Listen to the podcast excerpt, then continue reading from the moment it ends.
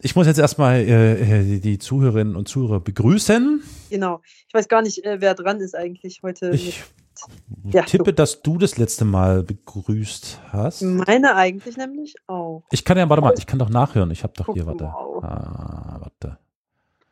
So. Begrüßung, wo ist sie denn? Da. Oder ja, was? du hast begrüßt.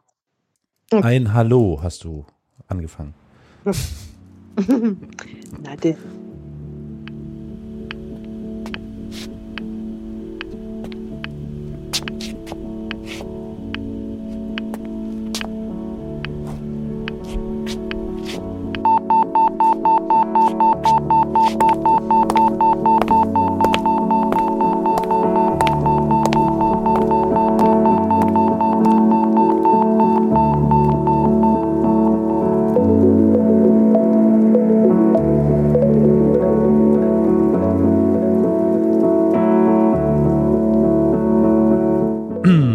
Herzlich willkommen, liebe ZuhörerInnen. Schön, dass ihr wieder eingeschaltet habt bei einer neuen Folge des Podcasts Wie siehst du das? Wir haben das letzte Mal sage und schreibe vor einem halben Jahr miteinander gesprochen. Wir, das ist meine Wenigkeit, Carol, und vor allem die Lia am anderen Ende der Telefonleitung. Hallo Lia. Hallo, ich grüße auch Hallo. unsere Hörer. Ja, Mensch, halbes Jahr ist rum, ne? Es geht ja manchmal schneller, als man denkt, wobei jetzt könnte man drüber streiten, irgendwie fühlt sich das streckenweise auch sehr lang an, das ist immer so eine Sache.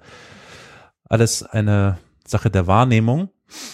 Und nun stehen wir hier mitten im tiefen Winter und haben gesagt, so, jetzt ist gerade mal ein bisschen Ruhe. Es gab äh, genügend Zwischenstopps, die du eingelegt hast äh, und auch ich, die dazu geführt haben, dass die Zeit bis zur nächsten Folge, also bis zur heutigen Folge, äh, noch, noch, noch weiter weg war dann sozusagen. Also ja. wir mussten so mit äh, einigen Dingen ringen und kämpfen ja. im privaten Leben. Aber jetzt haben wir es endlich geschafft, uns wieder zusammenzuraufen, was mich sehr, sehr freut. Und ich bin mir sicher, die Zuhörerinnen sind natürlich auch begeistert und haben quasi nichts anderes getan, als sechs Monate lang jeden Tag darauf zu warten, dass eine neue Folge in den Podcatcher fällt. Meine Frage vorab natürlich an dich, Lea, wie sich das für einen Gentleman gehört ist, ähm, geht es dir denn soweit gut? Ja, ähm, also ich kann sagen, dass es mir heute eigentlich sehr gut geht, äh, inklusive des von dir bereits angesprochenen äh, Winterwetters. Ähm, genau, ähm, ja, dazu äh, sollte ich vielleicht kurz äh, den Hörern sagen, ähm, genau, ich, ich, weiß nicht, inwiefern das relevant ist, aber vielleicht äh, ja schon, äh, weshalb wir überhaupt so lange nun ausgesetzt haben, über ein halbes Jahr, wie du das gerade schon erwähnt hast. Denn wir wollten euch ja ursprünglich nicht so lange alleine lassen. ähm, Genau, nee, ich hatte mir äh, relativ äh, unschön mein rechtes Bein gebrochen ähm, und hatte ähm, eine, eine Unterschenkelfraktur, also mein Schienen- und Wadenbein war halt durch. Und mir ist das bei einer etwas, ähm, ja, wie soll ich sagen, barriereunfreien Situation äh, passiert, hm. äh, weshalb ich das jetzt hier überhaupt erwähne. Ähm, sonst hätte ich das vielleicht gar keine ja. Erwähnung wert gefunden. Ähm, mal abgesehen davon, dass ich jetzt natürlich immer noch von diesem Erlebnis zehre, ja. sozusagen, äh, einfach, äh, weil ihr könnt es euch denken, ein Beinbruch ist nicht von heute auf morgen vorbei, sondern das ist eine Geschichte, die halt über mehrere Monate einfach dann kuriert werden muss. Ja. Ähm, genau, vielleicht äh, schilder ich das mal ganz kurz. Sehr, sehr also sehr gern klingt jetzt etwas, also ja, bitte. Ja, ja, äh, genau. Also ich habe, äh, denn ich habe auch mit vielen anderen Nichtsehenden, also mit denen ich mal darüber gesprochen habe, die haben mir von derselben Angst gesprochen oder erzählt.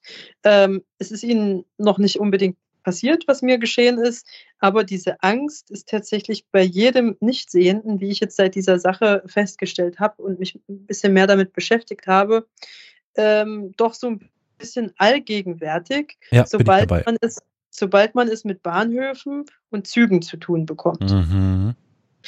Ähm, und zwar äh, ist mir Folgendes passiert. Ich bin eines Tages kurz vor Weihnachten an einem Nachmittag unter der Woche ähm, zum Bahnhof meines Heimatortes äh, gelaufen, äh, ohne meinen heißgeliebten Führhund, sondern mit Langstock. Ja. Denn ich hatte an diesem Tag beschlossen, dass Boogie mal einen Tag Urlaub von mir braucht und äh, sich doch bitte äh, mal sozusagen in den schönen Gefilden, Wiesen und Wäldern der sächsischen ja. Schweiz herumtummeln darf, während ich äh, meiner Erledigungen, meiner vorweihnachtlichen Erledigungen nachgehen wollte. Und äh, ich ging zum Bahnhof und ähm, betrat sozusagen den Bahnsteig und wollte eine, äh, genau, die S-Bahn nehmen. Und ich äh, stellte mich da eben so an dem Gleis, also ich bin schon ganz ganz oft, muss ich vielleicht mal dazu sagen, klar, ne, es ist der Bahnhof an meinem Heimatort.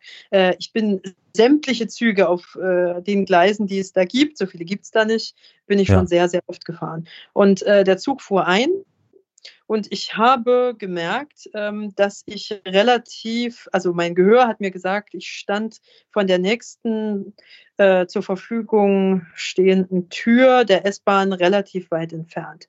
Ne? Ich weiß natürlich auch, der Zug hält relativ kurz, die S-Bahn hält relativ kurz. Also bin ich zügig losgegangen und ähm, dann rief mir aber auch noch eine, eine Freundin, die sozusagen in der Bahn saß und mich gesehen hatte, rief mir auch noch von einer anderen Tür, zu der ich gerade nicht unterwegs war, zu, äh, Lü äh, ja, Lia, komm doch bitte hierher. Ähm, ich bin hier und äh, du kannst doch auch hier einsteigen, dann können wir zusammen sitzen. Und ähm, mhm. ich lief dann, hätte ich vielleicht nicht tun sollen, aber ich lief dann auch noch los und natürlich etwas schneller. Ja. Und ich bin dann sozusagen bei dieser Gelegenheit sehr nah an die Bahnsteigkante und sehr nah an diese S-Bahn herangekommen und habe mich ein wenig ungünstig gedreht und bin dann mit dem rechten Bein oh. äh, in den Abstand zwischen Bahnsteig und Zug hineingerutscht. Oh, gestürzt. Gott. Könnte man eigentlich eher sagen, weil ich bin tatsächlich mit vollem Schwung da rein.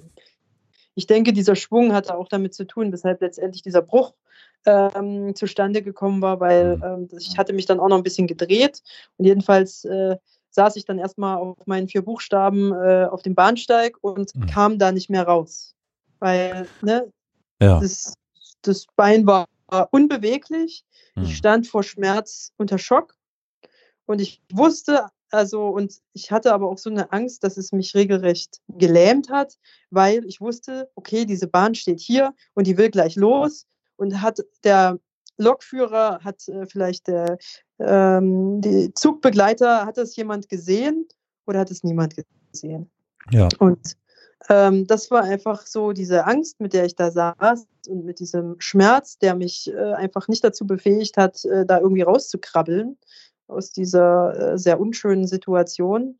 Und hätte ich nicht ähm, Hilfe von ja, gleich vier Leuten ähm, gehabt, die das zufälligerweise gesehen haben. Ich hatte auch noch mhm. Glück, äh, dass der Gegenzug gerade ähm, aus der anderen Richtung hielt auf dem Bahnsteig mhm. und dass dadurch wirklich viele Menschen äh, in Lockdown-Zeiten doch auch eher ungewöhnlich eben auf diesem Bahnsteig waren und es gesehen haben und dass mir auch übrigens jemand geholfen hat, weil ne, darüber hatten wir ja schon mal in vergangenen ja. Folgen gesprochen. Äh, ne, auch gerade wir Nichtsehenden haben das ja ähm, sehr bedauert oder ich äh, sozusagen in Stellvertretung vieler Nichtsehender, ähm, dass eben nicht so viel geholfen wird jetzt in diesen Zeiten, weil die Leute Angst haben, Angst vor Ansteckung. Und äh, das war aber in dem Moment war das kein, ich glaube, das war einfach eine so instinktive Handlung vieler, äh, die das äh, gesehen haben. Da standen auch noch mehr, die sind aber dann, ähm, das wären auch sechs, sieben Leute gewesen, aber ähm, als sie dann gesehen hatten, ne, ich meine, es können ja einfach nur so und so viele helfen, mehr hätte einfach keinen Sinn. Als sie dann gewiss waren, dass Hilfe äh, sozusagen, dass geholfen wird, sind sie dann ihres Weges gegangen. Ähm, ja, also und äh, genau, die mich da quasi rausgehoben haben und äh, mir da geholfen haben, mich auf die nächstliegende Bank äh, zu setzen. Also das wollte ich nur mal äh, kurz erzählen, denn mit jeder oder jedem Nichtsehenden, mit dem ich bisher darüber sprach, da kam oftmals eine ganz ähnliche Situation, äh, eine ganz ähnliche Reaktion. Oh Gott, ähm, ja, ich, ich habe so, ich habe schon so oft davon geträumt, da irgendwann mal reinzufallen bei irgendeiner Gelegenheit. Und wenn ich das schon so höre, wie du das erzählst, tut mir das, tut mir das schon weh. Also äh, so nach dem Motto, also einfach, weil es sich so echt so, ähm, äh, ja, das hätte auch mir passiert sein können, angefühlt hat. Äh, und deshalb, ähm, ja, ich habe mich da jetzt auch ganz lange gefragt, was man da eigentlich äh, gegen tun kann. Ich bin mir auch ganz, ganz sicher, äh, wir haben ja auch einige nicht sehende oder schlecht sehende Hörer unter uns, ähm, dass also ich weiß auch gar nicht, was man, also ne, ich bin mir sicher, dass ich nicht die Erste bin und auch nicht die Letzte sein werde, ähm, der das passiert ist.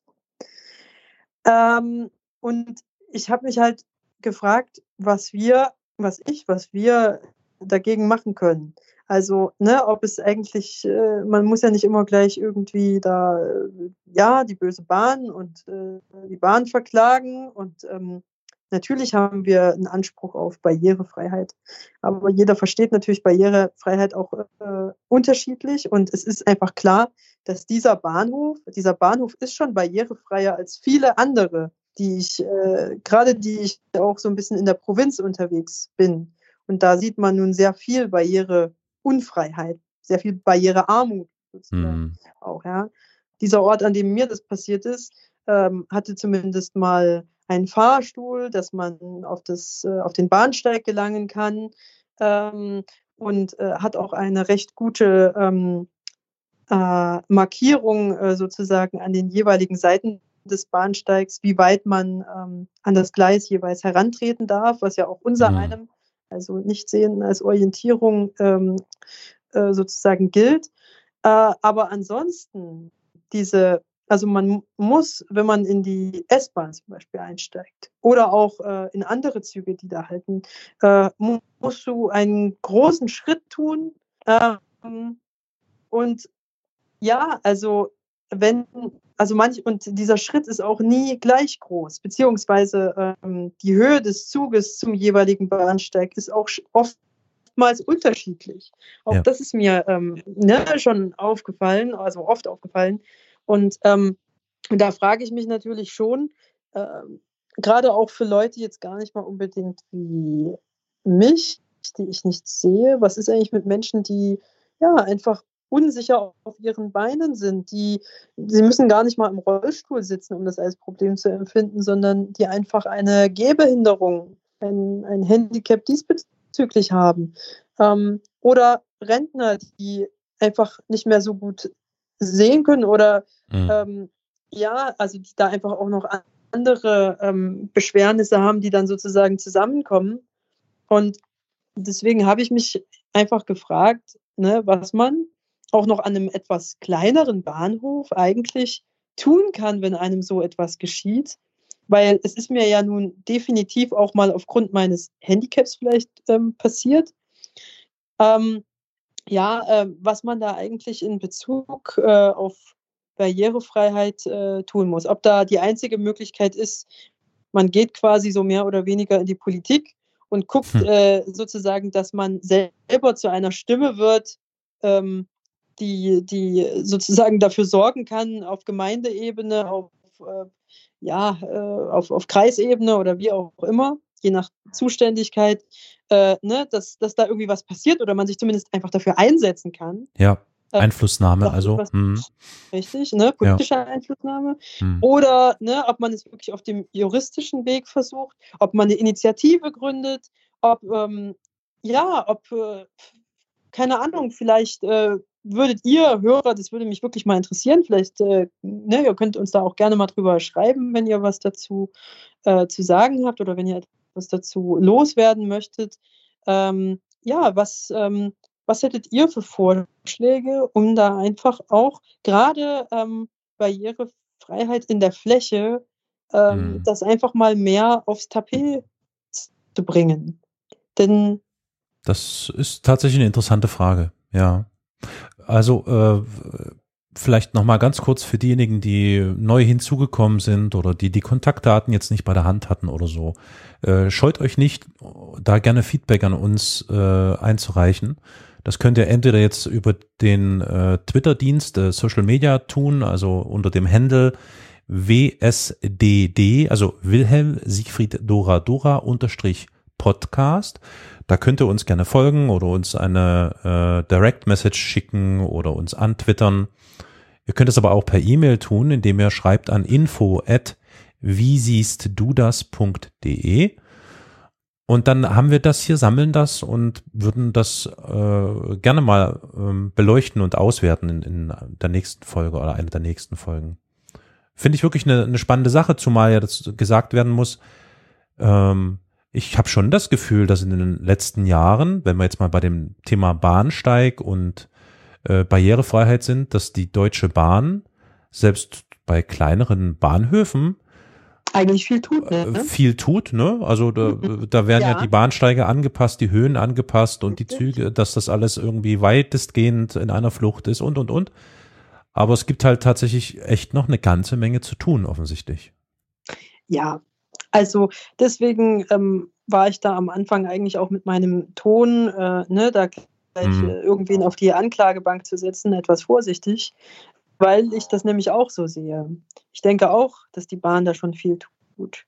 Ähm, es ist natürlich, äh, Barrierefreiheit wird natürlich auch unterschiedlich äh, dann oftmals verstanden, gerade ja. im Mobilitätssinne. Ne? Viele denken, wenn es rollstuhlgerecht ist, dann ist es barrierefrei. Ja. Ne? Das ist ja, ja, auch so eine, äh, sage ich mal, eigentlich eine Fehleinschätzung von vielen. Und es kann natürlich auch daran liegen, dass wir, dass die nicht sehen, zum Beispiel oft zu leise sind äh, oder auch die keine Ahnung, die Gehörlosen, ja, mhm. also ähm, mhm. wenn irgendwelche das muss man ja vielleicht auch mal bei der Gelegenheit mit erwähnen, wenn du einen Bahnhof hast, an dem sämtliche äh, kurzfristig eingehende Informationen nicht auf der Tafel angezeigt äh, werden, sondern die einfach durchgesagt werden. Ähm, ne? Wer, wie soll das ein Gehörloser äh, mitbekommen, ja. dass jetzt hier gerade äh, wenn er vielleicht auch kein Handy hat, was äh, eine App hat, äh, die in Echtzeit da irgendwelche Daten rüberschiebt, ähm, ne, was man ja einfach nicht, was man zumindest nicht von jedem erwarten kann, der den öffentlichen Nahverkehr benutzt.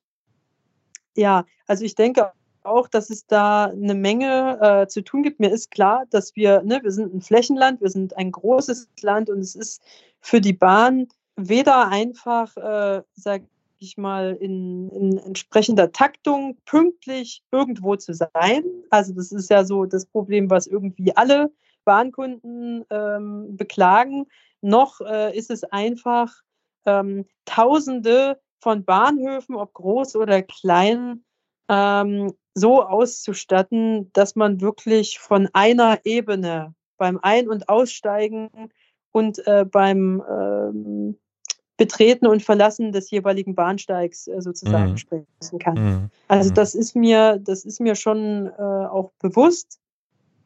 Aber ich finde, also gerade jetzt zum Beispiel dieser Abstand da zwischen der S-Bahn und dem, äh, dem Bahnsteig, also dass das alles, dass das alles noch so breit, beziehungsweise dieser Abstand so groß sein muss, dass da mein Bein dazwischen passt, ja. dass äh, ein kleines Kind sozusagen da in diesem Abstand verschwinden könnte, ja. Und du, und du äh, bist als Erwachsener auf einmal, willst da rausgehen und fragst dich, huch, wo ist denn gerade mein Kind hingeraten? Eben mhm. war es doch noch da und dann ist es auf einmal äh, verschwunden. Also mir ist es auch schon mal passiert, dass Boogie mir da mal reingerutscht ist in diesen, ja, ähm, ja, in diesen Abstand. Und dann hatte ich sie bloß noch am Geschirr und dann habe ich die aus dem Geschirr, äh, am Geschirr da wieder rausge rausgezogen ja, ja, und sie auch sozusagen auf dem Bahnsteig abgestellt, auf gut Deutsch gesagt. Und das ist doch, Mensch, Leute, das ist ja, äh, also ne, das ist doch ähm, einfach eigentlich kein Zustand. Ähm, der mir bisher auch, muss ich zugeben, wenig Sorge gemacht hat. Ich hatte das zwar immer als Gefahrenpotenzial auf dem Schirm, äh, einfach weil da immer mal so ein paar kleine Dinge waren, äh, die mich da auch ein bisschen gewarnt haben, dass das auch mal gefährlich werden kann. Aber ich habe das jetzt nicht als akute äh, Bedrohung empfunden. Mhm. Ich bin sehr gespannt, wie das wird. Äh, ja, wenn ich dann, also im Moment kann, bin ich ja noch nicht reisetauglich. Ne? Ich äh, bin hier noch mit meinem Bein äh, sozusagen im, äh, ja, sozusagen im Kampf oder im Ring. ähm, und warte noch, ähm, bis ich da wieder anständig auf den Beinen bin und wieder laufen kann und alles wieder zusammengewachsen ist und ich überhaupt wieder genug Belastung auf das Bein bringen kann, um, um wieder ähm, im öffentlichen Raum unterwegs zu sein und auch den öffentlichen Nahverkehr benutzen zu können. Aber wenn es dann soweit ist, ne, und davon äh, könnt ihr da auch gerne was dazu sagen, weil ich habe das durchaus auch schon von einigen gehört, die dann sogar irgendwie im Gleis gelandet sind. Also habe ja. ich jetzt von der blinden Freundin gehört, ne, die einfach da gestürzt ist, ähm, auch äh, teilweise durch Rutschigkeit auf dem Bahnsteig oder so und äh, die ewig gebraucht hat, auch um sich davon von diesem Schock zu erholen und die dann erstmal jahrelang einfach Angst. Also sie musste den Zug benutzen, das war ihr Arbeitsweg, ähm, ne? es war jeden Tag ihr, ihr Brot äh, sozusagen, aber sie hatte jeden Tag Angst damit. Äh, Vollkommen verständlich, ja. Ne? ja. Und also wie gesagt, da, da könnt ihr euch sehr gerne, wenn ihr mögt, äh, dazu äußern und wir werden das auf jeden Fall, sollte das passieren, dass da einige Meldungen dazu eingehen, werden wir das in unserer nächsten Folge auf jeden Fall auch nochmal thematisieren. Ja, unbedingt. Das bringt mich zu einer weiteren Frage, die äh, sich dem ein wenig anschließt. Ähm, nur ganz kurz, mir fiel das so ein. Ich meine, zum Zeitpunkt, als der dieses Unglück da äh, zugestoßen ist, war das noch nicht akut, aber jetzt derzeit sitzen wir ja tief im Schnee, so oh. deutschlandweit, ne? Und mir ist dann so, also ich als, als Passant, als Fußgänger bemerke ja, dass es schon durchaus, na, wie soll ich es denn sagen, eine gewisse Zweiklassengesellschaft gibt oder ähm, die Straßen sind streckenweise ganz gut beräumt. Ähm, was aber eben zum Beispiel nicht beräumt ist, das sind dann äh, Radwege oder eben schlechter beräumt Fußwege. Und da kommen dann immer so Stellen, gerade so Bereiche, wo man die Straße überqueren möchte, Kreuz Kreuzungsbereiche, wo man auf den anderen Gehweg gegenüberliegend irgendwie gehen möchte. Und das funktioniert manchmal gar nicht, weil der Schnee halt dann eben ganz nah rangeschippt wird. Und dann hat man da Berge von Schnee vor sich liegen. Und wie kommt man da jetzt eigentlich auf die andere Straßenseite? Und da fiel mir so ein, äh, wie, ist, wie ist es denn eigentlich für blinde Menschen? Gerade im Schnee, ich meine, wenn du den glücklichen Umstand hast, einen Führhund zu haben, ist das vielleicht noch ein bisschen besser handelbar. Aber deswegen jetzt diese, diese Verbindung zu diesem Unglück da auf dem Bahnsteig, wenn du mit so einem, ähm, wie heißt es nochmal, Langführstock? Nein. Äh, Blindenlangstock. Blindenlangstock ja. unterwegs bist, äh, dann dann kommst du ja irgendwann an die Grenze. Ja. Also im wahrsten Sinne des Wortes. Das funktioniert bei Schnee und Eis ja wahrscheinlich so gut wie gar nicht, oder? Weil dann hast du ja nur, du hast ja eigentlich nur noch Hindernisse, die dir quasi äh, damit angezeigt werden. Richtig. Ganz genau. So ist es. Das heißt, äh, Pech oder wie? So? Pech. Pech. also ähm, der Winter ist vieler blinder Menschen, die, hm. und die meisten sind ja nun mal mit Langstock unterwegs, äh, großer Feind. Hm. Also ähm, schneereiche Winter. Ja, ja, ja, ja. Ich denke, viele sind da wahrscheinlich sehr dankbar über die letzten zwei Jahre gewesen, in denen das ein bisschen ja. anders war. Und das ja. ist wirklich so. Also es war eine ganz große Erleichterung für viele, denke ich. Hm. Weil, du hast natürlich vollkommen recht, es ist erstens mal so, dass Schneemassen irgendwo liegen, wo man eigentlich meint, jetzt durchzumüssen und wo man als Nichtsehender nicht gleich einen Umweg erkennt. Ja. Ähm, also, ne, wo soll ich denn jetzt dann anstattdessen lang gehen, um Sag. zu meinem Ziel zu gelangen? Und das andere Problem ist einfach überhaupt die grundsätzliche Orientierung. Bin ich jetzt eigentlich noch auf dem Bürgersteig? Genau. Oder habe ich vor lauter Schnee aus Versehen schon die Straße betreten und ja gut, wobei die ist ja, das, das bemerkt man dann, glaube ich, schon. Die Straße ist immer sauber geräumt, das ist okay. Ja, aber auch, aber, äh, aber auch nicht immer. Also, nein, ne, nein, ist schon klar. Also, ne, also stell dir vor, du bist ja. ganz, ganz früh morgens unterwegs, deine Arbeit beginnt um 6 Uhr. Und ne, gerade als Nichtsehender, meistens mit öffentlichem Nahverkehr unterwegs, musst du dich ja entsprechend früh auf den Weg machen. Und äh, es ist wirklich, also gerade wenn es jetzt so äh, schneit, bei uns hat es letzte Nacht zum Beispiel ganz viel geschneit, ähm, da sind die Straßen, also bevor nicht irgendwie zwischen sechs und halb sieben ein Räumfahrzeug mhm. hier durchkommt. Ähm, äh, ja, ist kein Unterschied, ja, ja mh, festzustellen. Ähm, ja. So, genau. Beziehungsweise das Problem ist einfach, wenn du dich erstmal über so einen Schneeberg ähm, bewegst, der da eben Mhm. zusammengeschaufelt wurde, hast du einfach auch dann oftmals, also, mh, okay, ich bin jetzt hier vielleicht gerade nicht auf der Straße gelandet, aber wo bin ich Wo bin jetzt ich überhaupt? Ja, ja, genau, genau. So. Ja. was auch ein ganz großes Problem werden kann. Und äh, ne, natürlich, wenn du die Gegend sehr, sehr, sehr gut kennst, ja. ähm, in meinem Ort zum Beispiel, wo ich wohne, da kenne ich äh, sozusagen, also zwischen meiner Wohnung und dem Bahnhof, weil ich das wirklich fast jeden Tag gehe, da weiß ich auch bei fast jedem Quadratmeter, den ich da gehe, wie sich Hm. was wo anhört. Also wo müssen da bestimmte, sage ich mal, Geräusche sein, Ja, gut, wobei das Ähm, durch den Schnee ja auch noch mal was anderes mal ist, ne? Ja, ja, ja. Richtig. Ganz genau so ist es. Ja. Also da musst du wirklich gut drin sein, äh, um Ja. dich über so eine Art und Weise zu orientieren. Mal ab, abgesehen davon, dass wir ja auch viele, sage ich mal, ältere blinde ähm, Herrschaften vielleicht auch haben, die nicht mehr mit ihren Ohren ganz so gut durch die Welt lauschen können. Ähm, das kommt ja dann vielleicht manchmal auch noch dazu. Also der Winter ist wirklich ähm, eine der großen, äh, sag ich mal, Katastrophen, wenn du nicht siehst Mhm.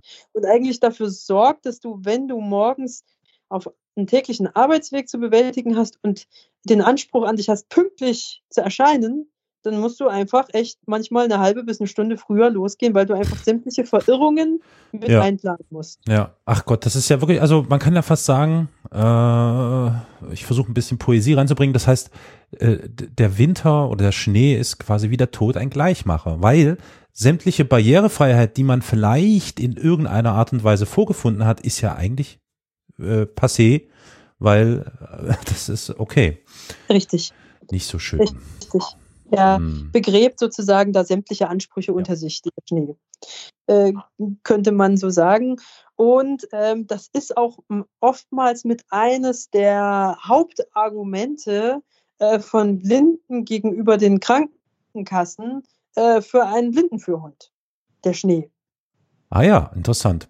Ja, also das ist äh, eine Sache, die fast immer mit angebracht wird oder ne, was auch, also gerade wenn sich irgendwann irgendeine Kasse mal querstellt oder so und äh, den Hund quasi nicht äh, als medizinisches Hilfsmittel sieht äh, und sich dagegen wehrt, äh, entsprechend zu bezahlen, ähm, dann ist das mit eines der Argumente, was ja, wie soll Sehr ich sagen, gut. was dann zum Tragen ja. kommt und was eigentlich auch kaum zu widerlegen Nee, ist. nee, äh, klar. und wo eine Kasse einfach nichts mehr, meistens nicht mehr weiß, was sie sagen soll. Außer äh, es schneit doch gar nicht mehr. Ja, ja. das wäre beinahe, genau, das hättest du jetzt beinahe anführen können, aber da kam ja jetzt Hm. Gott sei Dank dieser Winter. Gott sei. Dank. Ja. Richtig. Und da äh, fällt das dann schon alles wieder in den Schnee. Äh, genau. Also insofern, ähm, ja, das ist, äh, also mit Hund ist es dann auch manchmal nicht so ganz einfach, Mhm. aber ähm, wenn du halt gelernt hast, deinem Hund zu vertrauen, weil dann Mhm. dein Hund geht dann natürlich ganz anders, ne? Also der Ja. geht dann halt nicht so, wie du das gewohnt bist, sondern der führt dich dann hier lang und da lang und hier im Zickzack und da im Ja. Zickzack, Ja. halt da, wo eigentlich, äh, wo die anderen Leute auch lang gehen. Ja. Und wo, also da, da kommt er sozusagen eigentlich richtig, äh, da kommt sein Talent oder, Ja. oder seine, seine, seine Kompetenz, äh, sage ich mal, eigentlich erstmal richtig zum Tragen, weil Ja. bei so einer Gelegenheit kann ein guter Führhund eigentlich zeigen, was er kann. Ja, ja, glaube ich, glaube ich. Ähm, Ja, das ist ja. gut. Also ähm, äh, auf, aufgehorcht nochmal. Dieses Jahr ist eine gute Gelegenheit, wenn ihr tatsächlich in diese Misere gelangen solltet, dass die Krankenkasse im Bedarfsfalle ähm, oder wenn ihr äh, da irgendwie Bedarf anmeldet, äh, einen Blindenführhund zu verweigern, dann wäre das dieses Jahr ähm, der ideale Moment zu sagen, das. Ja, sehr gut. Okay, das ist aber ein guter Hinweis, dass das, dass das quasi mit ein Hilfsargument ist oder ein Knockout für derartige Hinweise von wegen, äh, muss ja nicht. Ja, weil es, es ist eigentlich ist eine simple Sache. Ich sehe es, wie gesagt, selbst als Passant, wie schwierig es ist. Und dann stelle ich mir weiter vor, wie ist es denn, wenn man einen Rollator hat? Wie ist Mhm. es, wenn man einen Rollstuhl hat? Oder wenn man gar mit einem äh, äh, Stock durch die Gegend läuft und versucht, Ja. sich da irgendwie zu orientieren. Ja, gut. Schön. Frage äh, damit quasi schon beantwortet. Kann ich noch eine Frage stellen? Wir wollen heute mal nicht allzu lang machen, um quasi die, die ZuhörerInnen anzufüttern, damit sie dranbleiben und wissen, dass wir in Kürze wieder auftauchen werden. Aber eine Frage äh, hängt mir schon unglaublich lang im Kopf. Hilft uns vielleicht auch allen ein bisschen, also dir, mir, uns allen, die jetzt hier so in dieser 10-19-Katastrophe drinne stecken und warten, bis das mal vorbeigeht. Ich will das gar nicht thematisieren, aber hilft uns ein bisschen da rauszukommen und ein bisschen zu träumen. Vielen geht es ja so, man würde sich gerne wieder irgendwie durch, nicht nur durch die eigene Gegend, durch die eigene Hut, sondern durch die Welt bewegen. Und ich habe hier schon seit Ewigkeiten bei mir auf der Liste stehen. Mal sehen, ob man, ob das jetzt ein langes Thema wird. Du, wenn es dir zu lang wird, sagst du einfach Bescheid. Ich habe mich gefragt, wie ist es denn eigentlich als blinder Mensch durch die äh, klingt jetzt durch die Weltgeschichte zu reisen, durch die Welt zu reisen? Und ich habe jetzt hier so stehen, wie stellt es ein blinder Mensch an, Sightseeing zu machen? Also, du, du willst die wunderschöne Stadt der Liebe, Paris, besuchen und bist dann in Paris angekommen. Mhm. Und wie weiter? Also ich meine, okay, es gibt so simple Sachen, die ich jetzt mittlerweile auch schon kenne, also so, so, so akustische Führungen, ne, die man sich mhm. irgendwie besorgen kann. Aber das ist ja alles nicht so selbstverständlich. Hast du da ein bisschen Erfahrungswerte von, von äh, die du so, das würde mich interessieren. Ja, also ein bisschen. Ähm, also ich bin selber auch jemand, der durchaus sehr gern reist und vor allem auch, äh, weil du das äh, Wort äh, Sightseeing oder das Thema Sightseeing erwähnt hast, ähm, das mag ich eigentlich auch sehr gern, weil ne, ich bin ja auch ein, sag ich mal, sehr kulturinteressierter Mensch mhm. und habe da auch, also billige mir da auch ein kleines bisschen Ahnung zu. äh, und und ähm, ja, wie soll ich sagen, äh, entsprechend möchte ich natürlich überall da, wo es Kultur gibt, in welcher Form auch immer, also egal ob in Form, also egal ob museal, theatral oder architektonisch, ähm, ja, also möchte ich das irgendwie erfahren und ich möchte auch nicht, dass mit dieser Erfahrung Schluss ist, nur weil ich es nicht mehr sehen kann. Ja, nachvollziehbar. Und ähm, das fragen mich ganz viele Leute, ähm, wie kann man da überhaupt noch reisen, wenn man da nichts mehr sieht? Ach, na gut, das, das, das, würde ich jetzt mal noch gar nicht so als Frage, also, weil, ah, okay, aber vielleicht, weil ich dich kenne und weiß, dass du ein aktiver und agiler Mensch bist. Also das ist ja, vielleicht, ja. Aber vielleicht konkreter gefragt, macht es überhaupt noch Spaß, ja, so zu reisen? Ja, ja, ja, ja. Das wäre ja vielleicht äh, so diese hm. Frage. Hm. Also, ähm, genau. Ähm, Reisen ist natürlich äh, für uns alle im Moment gerade irgendwie so ein heißes Eisen, ne? ist klar. Aber man äh, darf ja träumen, ne? Genau, richtig. Schließt die Augen, lauscht den Ausführungen von Lia. Nehmen wir Paris. Du hast das ja gerade schon mhm. mal so schön gebracht. Da werde ich mich gleich mal äh, sozusagen dranhängen. Warst du da an, ja, da bin ich schon ah. gewesen. Und ich bin da sogar, das war echt, aber also, ja, es war eigentlich, es war chaotisch. Jetzt kommen Anekdoten. Zugleich, ja, genau. Also da habe ich tatsächlich, das war eigentlich meine erste, sage ich mal, kleine Wochenendreise, die ich so als nicht, also als vollkommen nicht sehende ähm, mhm ja, äh, absolviert habe oder mich getraut habe. Oha. Und das habe ich mit einem sehr guten Freund äh, zusammen gemacht, äh, der auch kaum was sah. Ja. Und äh, also er sah noch, also er konnte schon noch ein bisschen was sehen im Sinne von, er konnte auf jeden Fall noch äh, auf dem Handy Karten lesen und äh, sich per Navigation so ein bisschen äh, orientieren und er konnte auch noch. Gebäude sehen und da gewisse Dinge daran erkennen, die uns äh, so eine gewisse Grundorientierung äh, erlaubt haben. Aber ähm, genau, also erstens mal, es kommt natürlich darauf an, was man will, aber wenn man jetzt wirklich Sightseeing möchte, dann ist es A, als Nichtsehender gut, äh, man ähm, informiert sich vorher hm. ähm, sehr gewissenhaft ähm, über alles, was da so ist und was man selbst äh, sozusagen erfahren möchte, wo man selbst hin möchte und wohin nicht. Und der zweite Punkt ist, man muss es sich tatsächlich gut organisieren. Mhm. Äh, sowohl was. Also mit, mit mal so ähm, auf die Faust. Oder wie heißt, heißt es auf die Faust? Ja, auf eigene Faust oder so ja. flexibel Rucksack. mal los ist wahrscheinlich nicht so ratsam, ne? Ähm, das ist schon auch ratsam. Aber da musst du, ne, wenn du zum Beispiel sagst, okay, ich packe jetzt mal meinen Rucksack irgendwie und ziehe Hm. hier irgendwie mit einer sehenden Freundin oder einem sehenden Freund los und ich habe ja sowieso drei Monate Zeit oder so, Ja, hier irgendwie ja. durch Frankreich zu reisen, ja dann, ähm, dann kommst du dann schon auch noch so zurecht. Aber willst du das so ein bisschen, hast du nur eine begrenzte Zeit Ja, Und- ja. ähm, möchtest sozusagen gerade als, als Nichtsehender ähm, da auch ähm, dein, also überhaupt Erfahrungen machen und am Ende nicht nur sagen, oh Gott, ich bin von A nach B gehetzt und weil ich nichts sehe, habe ich nicht immer was von diesem Gebäude gehabt, als ich davor gestanden bin. Mhm. Ähm, also das, das wäre dann schon sehr traurig und ich glaube, da reist man dann nicht oft und nicht gern. Mhm. Ja.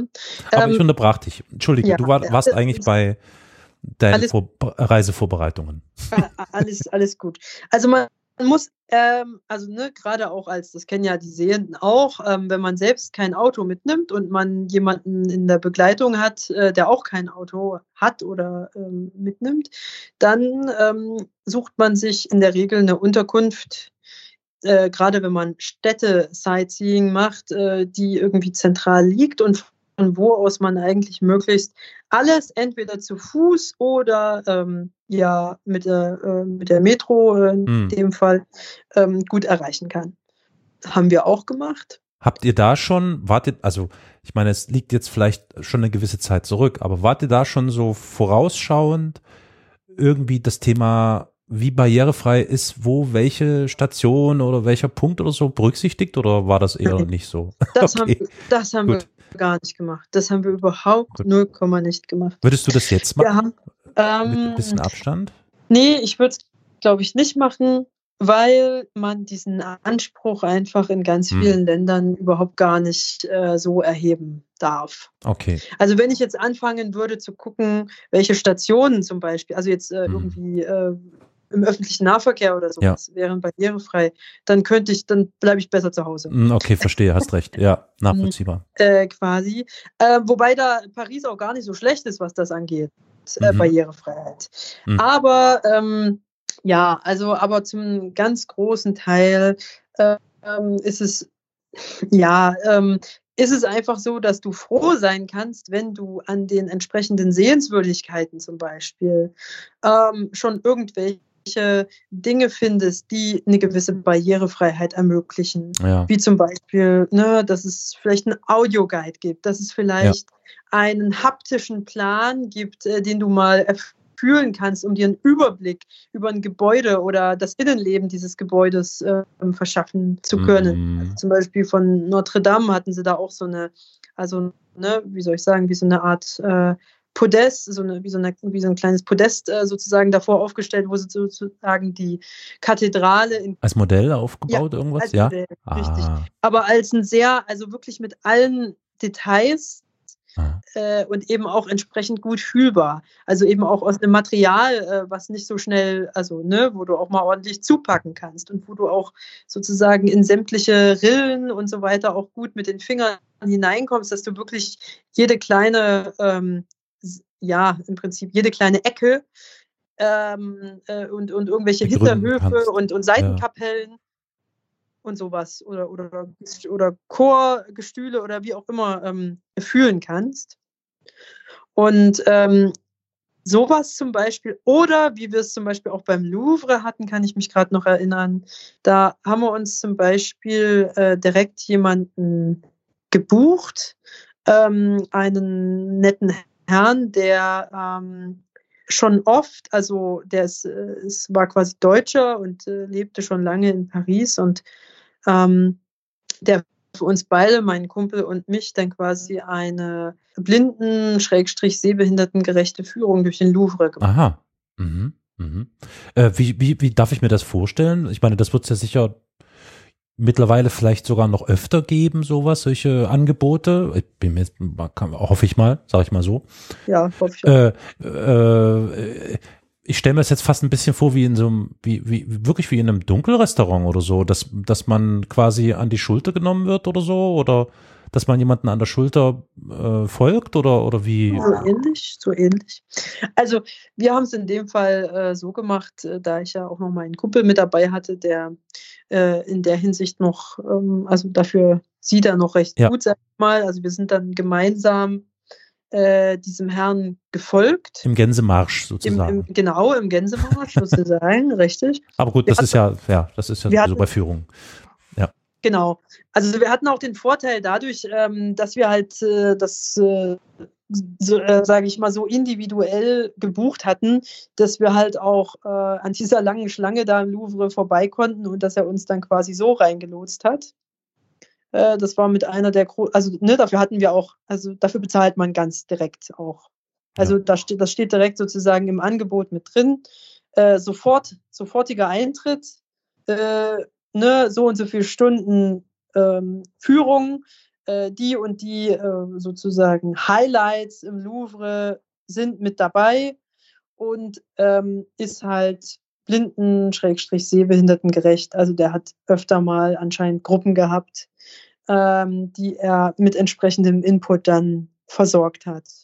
Wie uns eben an dem Tage auch. Und es lief eben so, dass er uns sozusagen von Bild zu Bild, von Skulptur zu Skulptur äh, mitgenommen hat und ähm, uns quasi erklärt hat, zugegeben eben auch wirklich auf eine sehr kompetente Art und Weise. Ich meine, ich glaube, der war Kunsthistoriker oder so, das ist natürlich ideal. Ähm, erklärt hat, was es damit auf sich hat und uns dann natürlich auch noch so ein paar Anekdoten verraten konnte, die du eben als, sag ich mal, oh, lass uns mal eben schnell in Louvre gehen und ein paar, mhm. äh, ne, dass wir da auch mal gewesen sind. Also da hatten wir dann definitiv mehr davon. Das muss man einfach mal so sagen. Ähm, ja, und äh, da, das war dann auch gut für mich, weil über sämtliche andere Dinge, ähm, wie zum Beispiel unsere Eiffelturmbesteigung, das hatten wir noch an, am selben hm. Tag gemacht, als wir ankamen. Da, ach der Gott, das weiß ich noch. Da hatte, das war, glaube ich, Europameisterschaft oder so. Jedenfalls hatte da Deutschland gegen Frankreich äh, gespielt, im, im Endspiel, glaube ich sogar. Ähm, im Finale und, und äh, Deutschland hatte gewonnen und, und dann wurde es auf einmal abends in Paris ganz, ganz still. Und dann, wir, wir haben das ja gar nicht so mitgekriegt, weil wir unterwegs waren und haben wir dann nur gedacht, so, okay, muss Frankreich wohl verloren haben. ähm, das war fast wie so ein Trauerflor, der dann über der Stadt hing. Ähm, ja, aber jedenfalls, äh, genau, und äh, über solche Sachen, zum Beispiel wie Eiffelturm besteigen, da musst du dich dann natürlich ein bisschen anders äh, informieren, ja, weil, ähm, okay, wie kommt man als Nichtsehender da unter Umständen hoch? Was erwartet dich da oben überhaupt? Ist das sinnvoll, als Nichtsehender da hoch ja ja. gehen bzw. zu fahren. Ähm, wir sind dann letztendlich hochgefahren und das letzte Stück eben auch äh, hochgelaufen und sind dann tatsächlich aber von da oben das ganze, die ganze, die, all die Treppen sind wir dann runter. Runtergelaufen. Runtergelaufen, richtig. Oh. Genau. Und das ist, ähm, ja, also, ne, als nichts, also manche würden jetzt sagen, äh, bist du, bist du blöd, wenn du das nicht siehst. ähm, weil das machen schon viele Sehende eigentlich eher nicht so gern, aber ne, das ist natürlich auch wieder so ein Ding, ähm, ne, da will man natürlich auch so ein bisschen sich beweisen, dass man das auch kann mhm. und äh, ne, dass man das eben auch einfach machen kann, wenn man das möchte. Es ist ja immer, ne, in unserem Fall, also im Fall von Blindsein oder ähm, äh, Sehbehindertsein, geht es ja auch ganz, ganz oft so um dieses, ich erobere mir Freiheit oder ich erobere mir Freiheit zurück. Ja. Und äh, sowas tut man dann unter anderem mit solchen äh, doch etwas waghalsigen Aktionen. Ja, was gibt es eigentlich Besseres? Ich meine, das ist ja nur wirklich also ein, ein derart äh, äh, äh, direkten Kontakt. Ähm, ich suche gerade nach, nach dem Wort. Äh, äh, ja, also, also es ist ja wirklich eine direkte Erfahrung, die man wirklich lang durchziehen muss und da es ja hier ganz viel um Haptik geht, mhm. ganz viel um äh, Atmosphäre geht, Geräuschatmosphäre, Geruchsatmosphäre, alles, was damit verbunden ist, vielleicht auch Lichtveränderungen, die damit einhergehen und so weiter, kann ja. ich mir gut vorstellen, dass genau diese Aktion jetzt die Treppen alle runterzunehmen, wahrscheinlich etwas sind, was total tief im ja. Gedächtnis dann auch hängen bleibt. Im Gegensatz Richtig. zu dem klassischen sehenden Touristen, der da schnell mit dem Fahrstuhl hochfährt, ne? Und dann guckt er mal runter und keine Ahnung, macht so seine Fotos und so und fährt dann aber eben auch schnell wieder runter. Das ist dann halt, da ist der, fehlt der Kontakt meines Erachtens nach. Und ja. das, ja, es ist natürlich eine interessante, ja, klar, logisch, so kann ich gut verstehen, dass man dann so eine Entscheidung fällt. Ja, also nichts vermittelt dir ein so genaues oder gutes Gefühl von Höhe, also in welcher ja. Höhe du eigentlich gewesen bist, wie, äh, ja, also wie, wie diese Erfahrung halt. Ja. Und wenn du dann dir am Ende noch unten, also ne, für viele ist das irgendwie so Murks, weil die sagen sich dann halt, naja, ich war ja schließlich oben und ich habe es gesehen, aber ich habe mir dann mhm. im Nachhinein noch so ein kleines, an einem Schlüsselanhänger, so ein kleines Eiffelturmmodell äh, gekauft. und das war dann einfach cool, äh, mal zu ah, okay, so sieht dieser Turm eigentlich aus, ja, auf dem ich da ja. gerade oben war. Weil ich stehe ja. ja. nicht davor, gucke da hoch und denke so, oh, genau, okay, jetzt habe ich es gesehen. Sondern, also ich wusste natürlich auch vorher, wie er aussieht. Ne? Ich meine, ich habe ja. mal was gesehen und ich habe das auch oft schon im Fernsehen und ach, auf äh, irgendwelchen äh, Stadtrundgangs.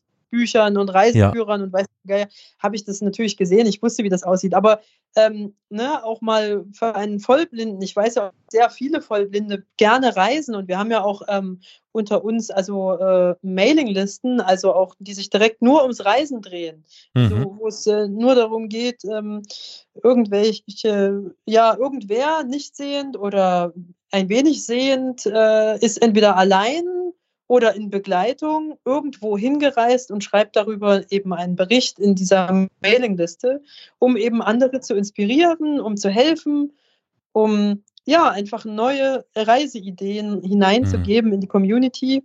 Und das ist eine riesig coole Sache, weil es einfach auch was mit Mut, mit Selbstbestimmung, mit hey, ich mache das jetzt einfach. Mir ist egal, ob du denkst, dass ich das kann oder ob ich das nicht kann. Das ist mir vollkommen wurscht.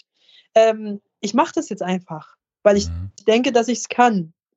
Und ne, wie gesagt, manche machen das vollkommen planlos und äh, sind es dann aber auch zufrieden, dass sie eben nicht all das so machen können, dann dort, was sie so machen wollen, sondern genießen es eben einfach mal in der Ferne zu sein. Und äh, ne, wenn man, gerade wenn man ans Meer fährt oder so, naja, dann, dann ja, dann badet man eben einfach mal äh, da irgendwie eine Weile. Und auch, auch das ist ja schon als Nichtsehender, äh, sage ich mal, eine, eine, Herausforderung, beziehungsweise eine sehr schöne Erfahrung, wenn man das mal eben so, so tun kann. Aber wenn man halt jetzt wirklich Sightseeing macht auf eine begrenzte Zeit. Also wir haben es dann wirklich ein Wochenende gemacht, also sprich eigentlich einen halben Tag, einen ganzen Tag und noch einen halben Tag. dann ähm, ne, und sind halt mit dem TGW äh, waren, sind wir nach Paris gefahren und wieder zurück. Ähm, mhm. Dann, also wenn man es so macht, äh, dann musst du gut durchplanen, wenn du halt wirklich so viel wie möglich äh, mitnehmen möchtest. Ja. Und ich mag diese Art von Tourismus eigentlich auch nicht so gern, weil ich mich lieber ganz, ganz tiefgehend mit einzelnen Dingen beschäftige. Ich muss sagen, ich war danach auch so, also mal abgesehen davon, dass es körperlich anstrengend war, ähm, äh, bist du danach einfach, also du hast so viele Erfahrungen, so viele Bilder, so viele Informationen im Kopf, dass, äh, ne, das, das wandert dann alles so vor deinen Augen oder vor deinem inneren Auge und du musst eigentlich erstmal überlegen, äh, was war das jetzt eigentlich alles? Was, also ne, man möchte sich diese Erfahrungen ja auch irgendwie behalten, aber ähm, ne, also nehm, nehmen wir mal vielleicht als noch ein Beispiel äh, den Triumphbogen. Ja. Wir wollten auf den Triumphbogen drauf. Äh, ne, äh, Triumph Bogen kennen die meisten von euch, ähm, ist auch eins der, äh, sage ich mal, Wahrzeichen äh, von, von Paris. Er steht sozusagen auf einer Insel, ringsrum ist er sozusagen viel befahren. Straßen. ja. ja. viel befahren, genau. Ja, mhm. sehr, mhm. sehr viel befahren. Vier Spuren, glaube ich, ne? Ja, ja. Und äh, riesengroße Straßen gehen da quasi sternförmig äh, davon ab. Ne? Ja? Und das ist auch nicht nur viel befahren, sondern die Franzosen, die sind ja auch, also wie soll ich das sagen, die haben sehr eigenwilligen Fahrstil, um das jetzt vielleicht mal äh, diplomatisch zu sagen, ja. Also nichts äh, gegen französischen Fahrstil, aber ähm, der ist einfach anders als der deutsche. Und äh, ja, das Problem war nun, wir sind da tatsächlich, wir haben uns da mit dem Navi, äh, wir sind da gar nicht mit der U-Bahn hin, sondern wir sind da wirklich hingelaufen. Ja. Und dann standen wir da an irgendeiner so Straße und haben darüber geguckt, sozusagen. Also mein Kumpel hat drüber geguckt und ich habe ich hab auch versucht drüber zu gucken, aber ich habe ihn nur so, äh, sage ich mal, ich habe das so als Silhouette äh, wahrgenommen und wir haben uns dann so überlegt, hm, wie kommen wir da jetzt rüber? Weil das hat uns natürlich Ja. Google Maps nicht verraten. Wo ist jetzt hier eigentlich, dass wir, wir hatten wirklich keine Ahnung, wie die Leute, die da oben standen, also mein Kumpel, der hatte Leute da oben sozusagen auf dem Arc de Triomphe äh, stehen sehen und, und winken, aber wir hatten keinen Plan, wie die da eigentlich hingekommen sind. Ja. Und ähm, ja, also ne, die Lösung des Problems war natürlich, dass irgendwo äh, sozusagen ein, ein, äh, ein Eingang zu einer Unterführung war, die da unter sämtlichen Straßen hindurch Ja, und dann irgendwann da mal rauskam an diesem Triumphbogen und dann äh, ne, steigst du halt von unten her dann diese Treppen hoch und noch ein paar mehr Treppen hoch und irgendwann bist du dann da oben. So, nachdem du natürlich ein entsprechendes Entgelt äh, abge abgeliefert hast.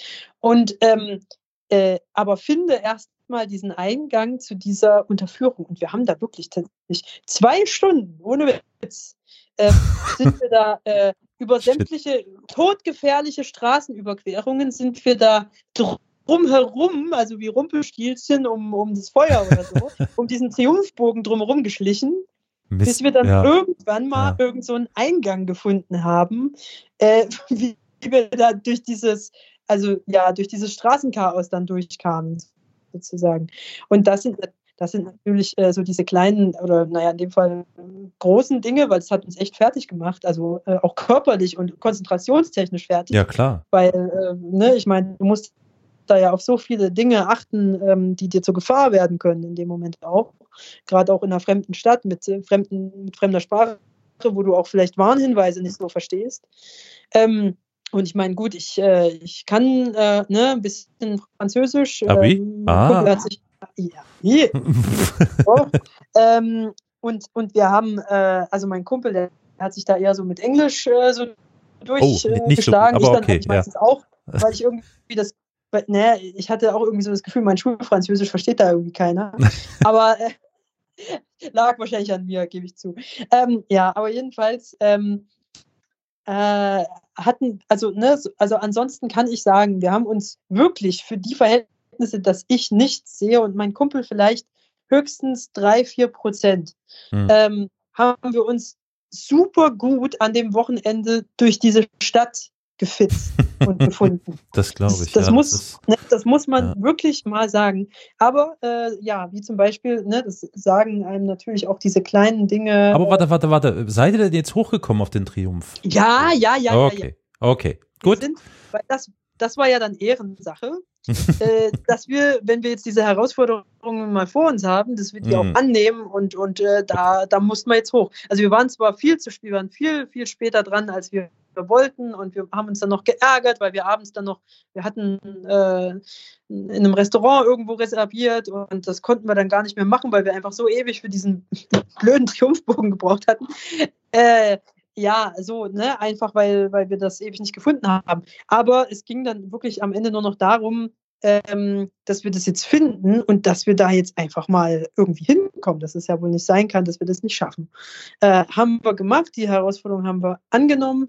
Aber das ist eben auch so was äh, Schönes. Darauf werden wir auch irgendwann mal, denke ich, noch zurückkommen in unseren äh, zukünftigen Folgen.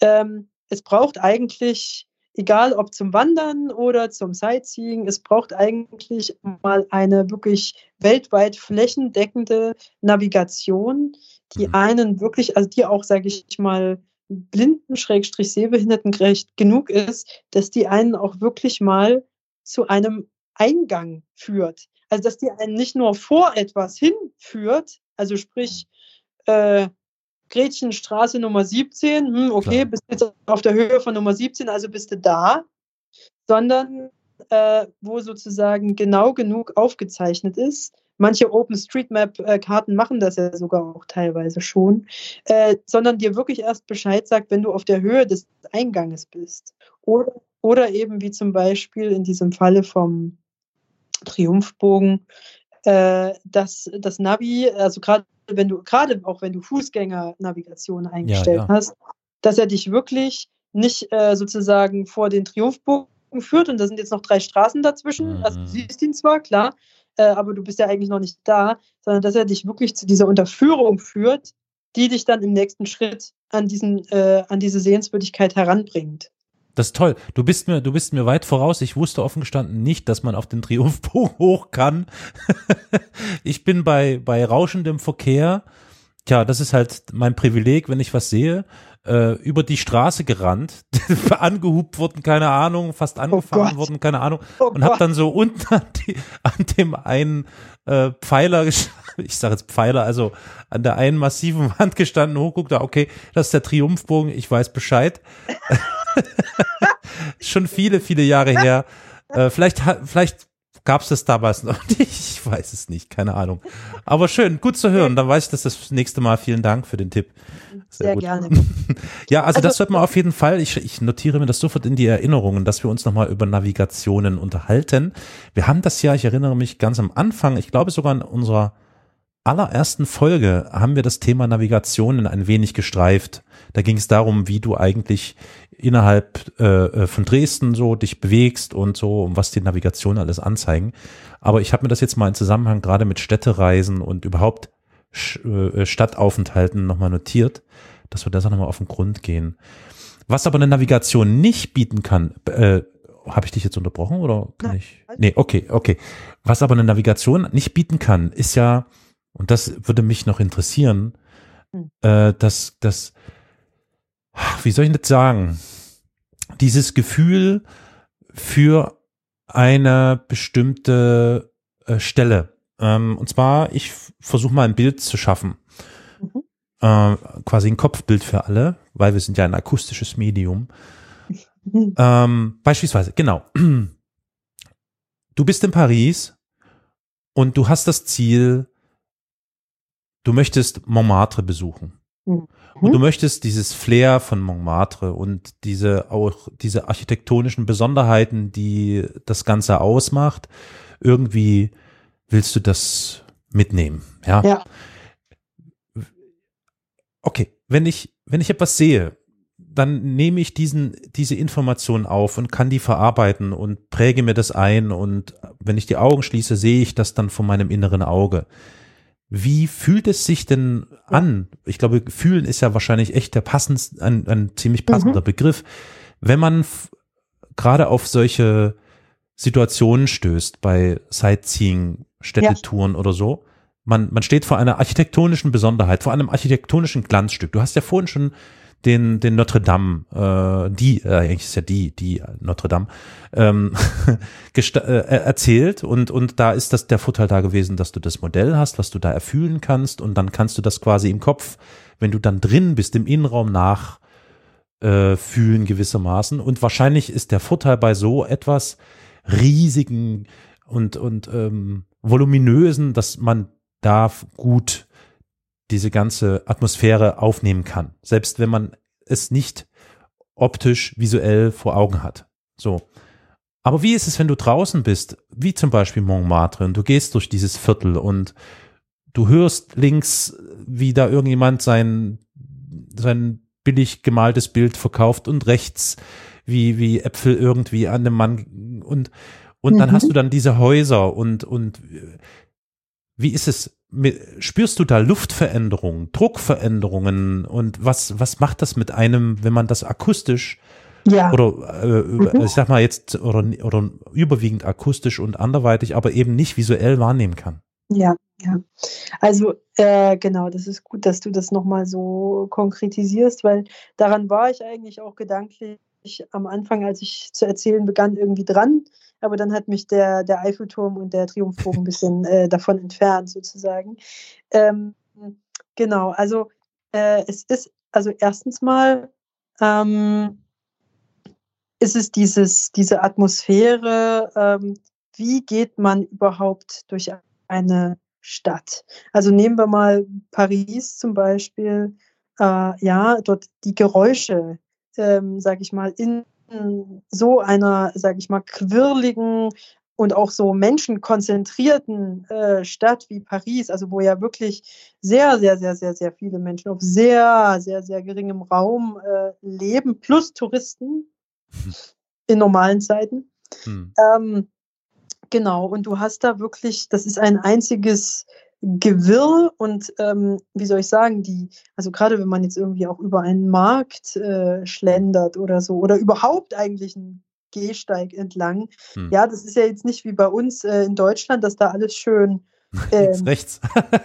gewienert und gebonert äh, sozusagen, beziehungsweise ja. ähm, äh, ne, das ist frei, sondern hier, also hier hat da mal eben jemand irgendwelche Auslagen liegen und ja. da, ja, also ja. das ist ja alles sehr, sag ich mal, äh, chaotisch und du musst da als, gerade als Nichtsehen, da musst du da eigentlich viel mehr zickzack äh, gehen, um dich da durch, und es riecht, also wie soll ich das sagen, es riecht auch alles äh, ganz anders. Es liegt natürlich auch an der, sag ich mal, ähm, an dieser anderen Art von multikultureller Zusammensetzung in der Stadt es ist eine Art von Zusammensetzung, die wir hier hm, nicht so oft finden in, in Deutschland.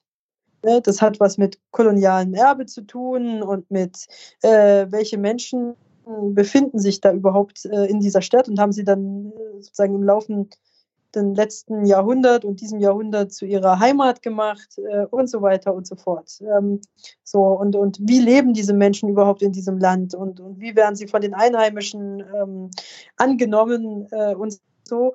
Äh, und aus all diesen äh, Umständen und Missständen äh, ergibt sich dann so eine ganz quirlige, ähm, ständig irgendwie pulsierende Atmosphäre, die du natürlich indem du einfach mal ja, mit deiner Nase und irgendwie mit deiner nun, Zungenspitze sozusagen und mit deinen Ohren da mal durchgehst, ganz anders erlebst, als es in jeder deutschen Stadt, die ich bisher erlebt habe, ähm, hm. so war.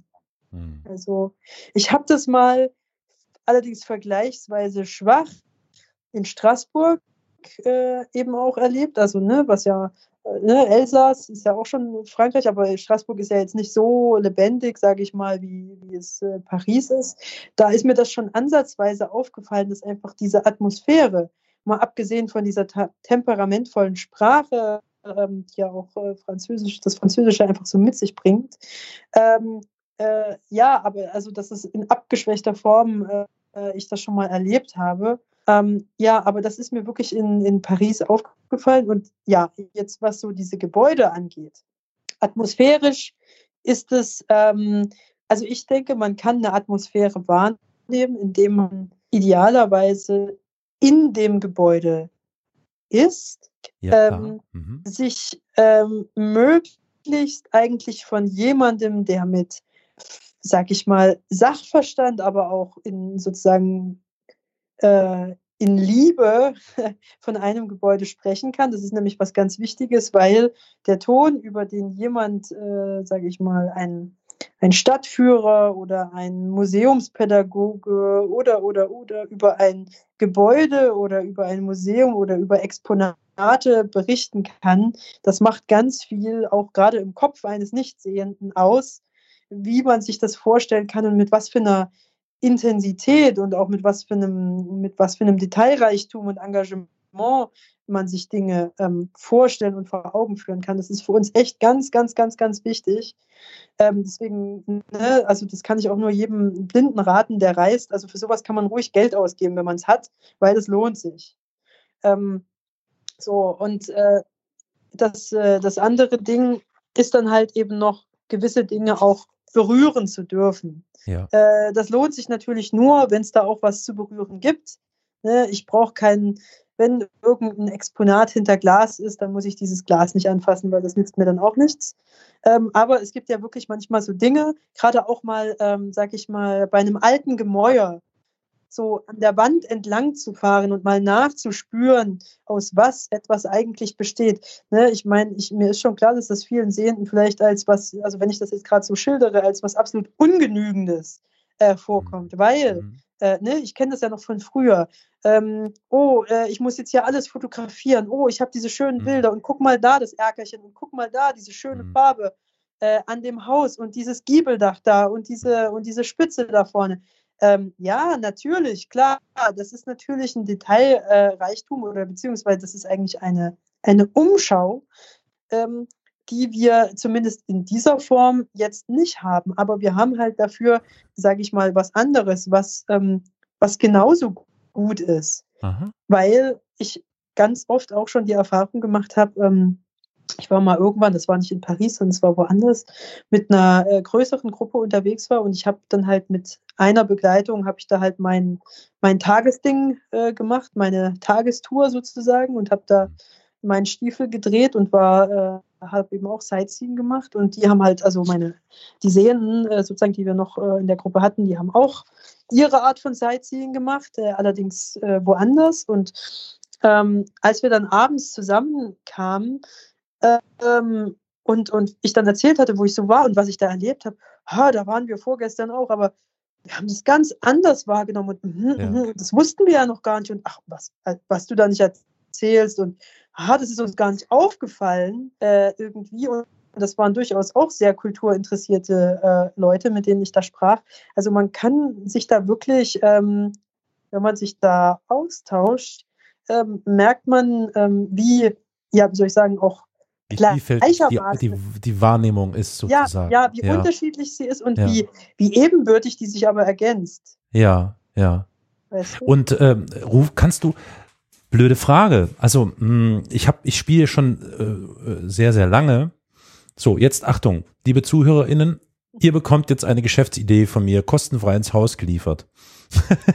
oh, hätte ich nicht sagen sollen. Na, egal. Ich spiele schon sehr, sehr lange mit dem Gedanken, ähm, ich meine, Audioguides, wie man ihn klassisch kennt, ist, äh, man setzt den sich auf, wenn er richtig gut ist, äh, kann er anhand von GPS-Daten zum Beispiel äh, ermitteln, wo du dich befindest und dann irgendwie Aussagen tätigen. Sie sehen das, jenes und so weiter. Was ist aber mein, ich, vielleicht irre ich mich auch, aber was ich, was mir fehlt und was ich aber total spannend finde, ist Städte anhand von Geräuschen und allem, was quasi das, das nicht visuelle äh, betrifft, irgendwie Menschen wieder äh, äh, wiederzugeben oder an die Hand zu geben. So stelle ich mir es jetzt gerade vor, wenn du, Lia, zum Beispiel in Paris unterwegs bist.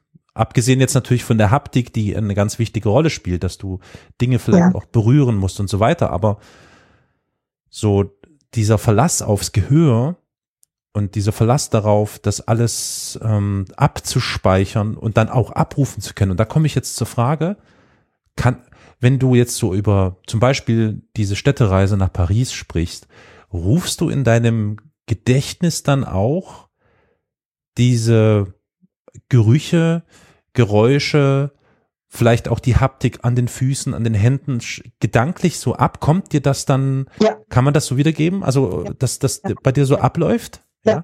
Mir kommt es so an, sozusagen, wenn ich da an dieses Wochenende denke, wie dir wahrscheinlich die Bilder von Paris, äh, der kurze Blick auf den Triumphbogen, den du in Panik kurz dir anschauen konntest. Äh, genau, also so wie, wie einem oder, oder wie mir früher auch eher Bilder in den Sinn kamen von dem, was ich auf, mein, auf meiner Reise gesehen habe, so kommen mir jetzt genau diese anderen Sinneseindrücke sofort wieder in den Sinn, wenn ich an Paris denke. Die hm. schönen Eindrücke und die äh, auch nicht so schönen Eindrücke, die man eben auch manchmal von so einer Großstadt hat. Ne? Gerade als ja. jemand, der mit seiner Nase da überall durchgeht ja. äh, und da die Konzentration drauf hat, ist das auch nicht immer ein Vergnügen. Ja. Ähm, aber ja, genau. Also das ist eigentlich eins zu eins so umsetzbar, nur eben ganz anders. Mhm. ja, ja.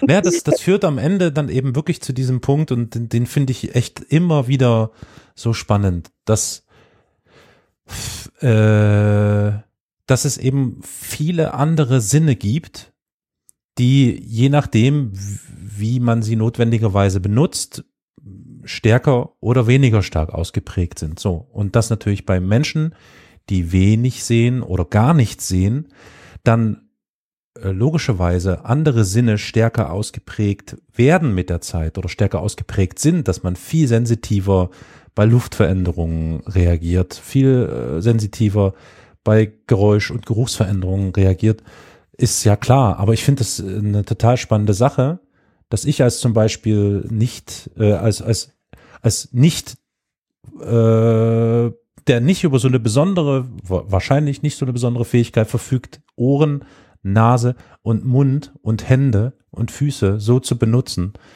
dann das fasziniert mich schon seit Jahren offen gestanden. Finde ich sehr, sehr spannend. Ja, also ich denke, auf Reisen ähm, kommt es vielleicht auch besonders, also kommt dieser Unterschied äh, vielleicht auch besonders zum Tragen. Mm, na klar. Ähm, ja.